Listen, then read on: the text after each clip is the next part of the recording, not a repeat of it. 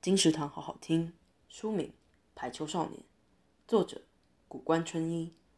不准低头，排球是永远向上看的运动。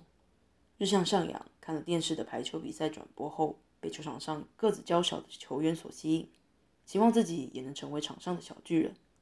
参加了国中第一场也是最后一场的正式比赛，然而他彻底的败在别名“球场上的王者”的天才选手尹山的手下。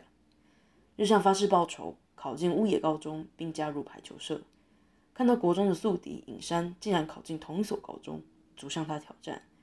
结果虽然展现一点才能，可是两人的不和引发了风波，惹恼了队长。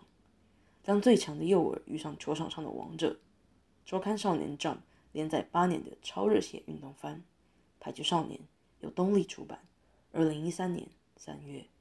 金石堂陪你听书聊书。